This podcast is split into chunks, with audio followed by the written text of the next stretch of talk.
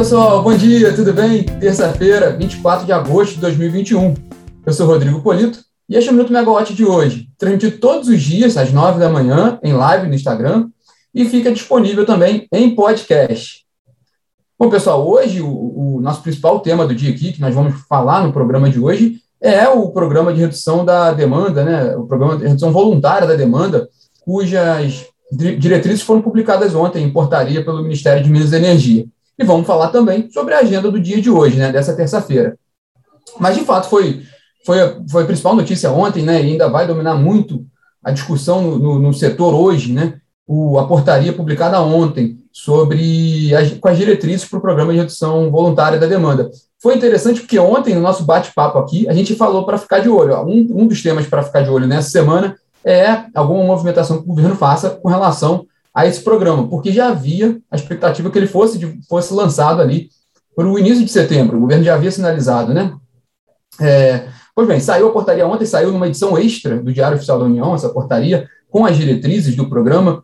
Muita coisa em linha com o que já havia sido comentado em alguns eventos, em algumas ocasiões, pelo Ministério, inclusive que tinha sido colocado em consulta pública, mas com uma grande diferença em relação à proposta consulta pública e é principalmente em relação ao, ao volume mínimo né, de, de contratação na, na oferta, nessa oferta de redução voluntária da demanda. Né. É, era até um pedido das, do, dos agentes, né, principalmente da indústria, para que fosse feito um ajuste reduzido esse montante mínimo, que na prática permitiria um maior, a participação de um maior número de empresas, um maior número de consumidores nessa contribuição. Né. Foi isso que foi feito, né, o, a proposta anterior, que estava em consulta pública, previa uma redução mínima de 30 megawatts médios né, por, por, participante, né, o que limitava muito o universo de, de empresas que poderiam, poderiam contribuir. Então, a portaria modificou isso e ficou definida a oferta de lotes com, de duração horária, né, com volume mínimo de 5 megawatts para cada hora, né, e as ofertas devem ser feitas por um período de 4 a 7 horas, com volume mínimo, mínimo perdão, de 5 megawatts por, por cada hora é, e aí o, o, também fixando um preço de reais por megawatt-hora. Né? As propostas, em geral, vão ter validades ali de um a seis meses. Existe uma possibilidade de, de serem feitas, eventualmente, propostas inferiores a um mês e também de com valor inferior, é, com volume mínimo, menor do que os 5 megawatts, mas isso ainda precisa ser, aí tem que ser alinhado com o ONS, do, pelo ONS com o Comitê de Monitoramento do Setor Elétrico, para que isso possa, de fato, ser validado. As ofertas vão ser apresentadas ao ONS, o ONS seleciona né, as ofertas de acordo com, com o custo, né, com, com os valores, e apresenta para o CMSE para o CMSE aprovar. E aí sim elas passam a valer mesmo. Né? O, o, o ONS ainda vai definir né, previamente uma grade horária de ofertas para cada mês, contendo os períodos permitidos para redução da demanda e os horários permitidos para eventual compensação também.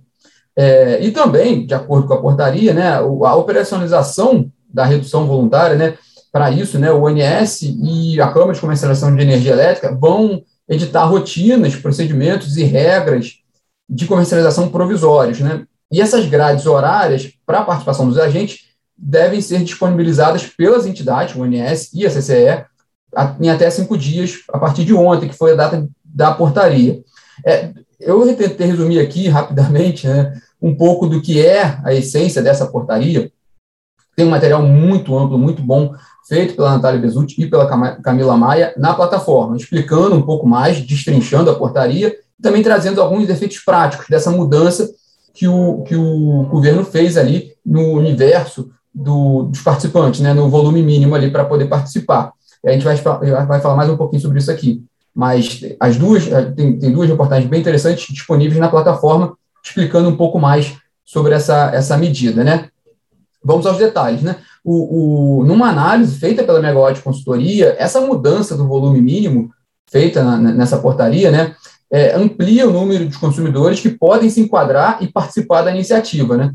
Partindo assim, é, antes, na previsão, no, na proposta que estava na consulta pública, seriam mais ou menos 75 consumidores que poderiam participar, com essa mudança agora, vai para um, para um universo de aproximadamente 580, né?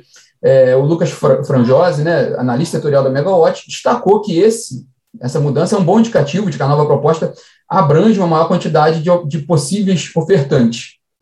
A Abrace, Associação Brasileira de Grandes Consumidores Industriais de Energia, é, muito interessada, né, um, um, dos principais players ali interessados nessa, nessa oportunidade, ela elogiou a mudança né, feita pelo governo e disse que as medidas podem né, ampliar a participação dos consumidores, permitindo a competição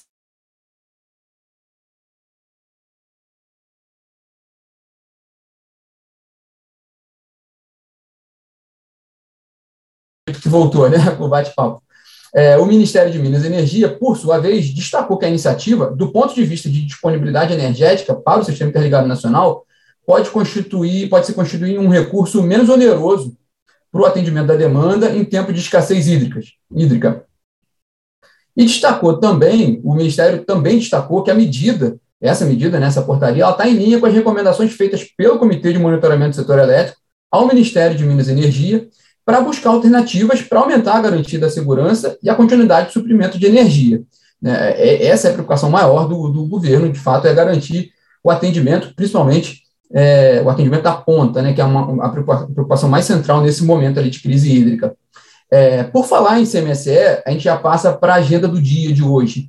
É, o CMSE faz uma reunião extraordinária hoje, nessa terça-feira, para falar do, do programa, né, da redução, do programa de redução voluntária da demanda e da crise hídrica como um todo. Eles vão tratar do tema da crise hídrica nessa reunião extraordinária na tarde dessa terça-feira. E também lá em Brasília tem a reunião da ANEL, né? A ANEL faz reunião ordinária hoje, terça-feira, né? A gente falou um pouco sobre ela aqui ontem, vamos falar um pouquinho mais hoje, porque é uma pauta extensa dessa reunião de hoje. É, tem a aprovação, na pauta tem a aprovação do edital do leilão A-5 de energia nova, que está previsto para 30 de setembro. Tem também o reajuste tarifário da Electro, tem revisão tarifária periódica da Equatorial Maranhão, da Energisa Paraíba e de outras empresas de menor porte, mas são, então, é, vários eventos tarifários hoje, então, é uma terça-feira importante para quem acompanha ali é, impacto né, na tarifa de energia, impacto na inflação. Então, essa reunião, essa reunião da, da ANEL hoje tem, tem bastante coisa ali para quem acompanha esses dois temas.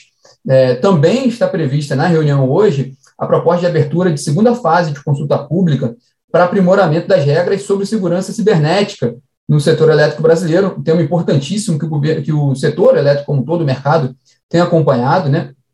É uma, é uma questão que tem se tornado muito sensível para o setor, a questão da segurança cibernética. E também, na pauta, tem outros temas ainda, eu peguei aqui os principais, que vale, vale também ficar de olho nessa reunião hoje da ANEEL.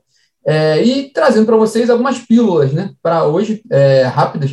A COSAN. A COSAN faz hoje uma teleconferência, agora de manhã, para falar sobre o seu novo braço de investimentos, né, braço de novos investimentos do grupo, com destaque para aportes ali, investimentos em mineração e logística, e tendo já o primeiro, primeiro, primeiro ativo nessa área. Né, a COSAN anunciou ali a aquisição do terminal portuário de São Luís, lá no Maranhão, né, por 720 milhões de reais, nessa, nessa nova estratégia ali de investimentos em mineração e logística. E aí a companhia vai explicar um pouco todo esse, toda essa estratégia em teleconferência hoje de manhã. E também a Petrobras, que a Petrobras e os seus sócios né, iniciaram ontem a operação, né, a, a produção né, na plataforma no campo de sépia, no pré-sal da Bacia de Santos, né, a primeira produção de petróleo na região. Com a, a plataforma que está lá está com capacidade de 180 mil barris diários de petróleo e 6 milhões de metros cúbicos diários de gás natural. Então, aumento de oferta também também estava previsto, mas aumento de oferta de petróleo e gás.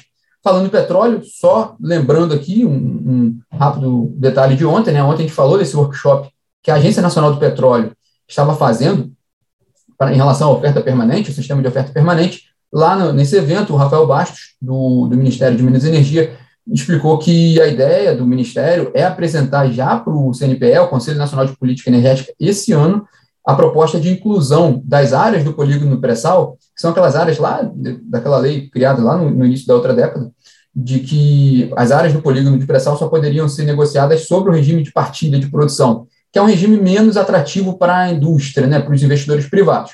A proposta do, que, que o MME vai levar para o CNPE é que essas áreas do polígono de pré-sal possam ser incluídas nessa oferta permanente, esse sistema da ANP, que é um sistema muito mais ágil, né? Muito mais amigável e muito mais interessante para a iniciativa privada. Esse foi o principal, o principal destaque dessa, desse workshop ontem da ANP. E na nossa plataforma, hoje tem bastante coisa também. A gente coloca, a gente, né, a gente divulga para vocês análise do PLD para os próximos seis meses, análise meteorológica, projeção de GSF e de bandeiras tarifárias e projeção de preços para o próximo mês.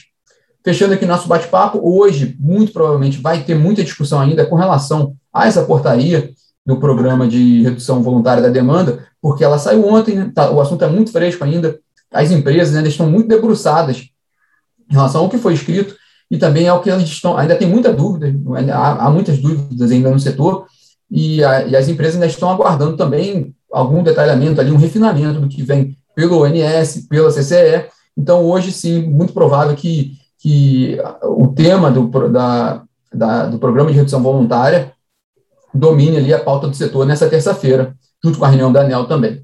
Bom, pessoal, nos falamos amanhã. Amanhã a gente está de volta aqui para falar dos destaques do, do dia. Tchau, tchau.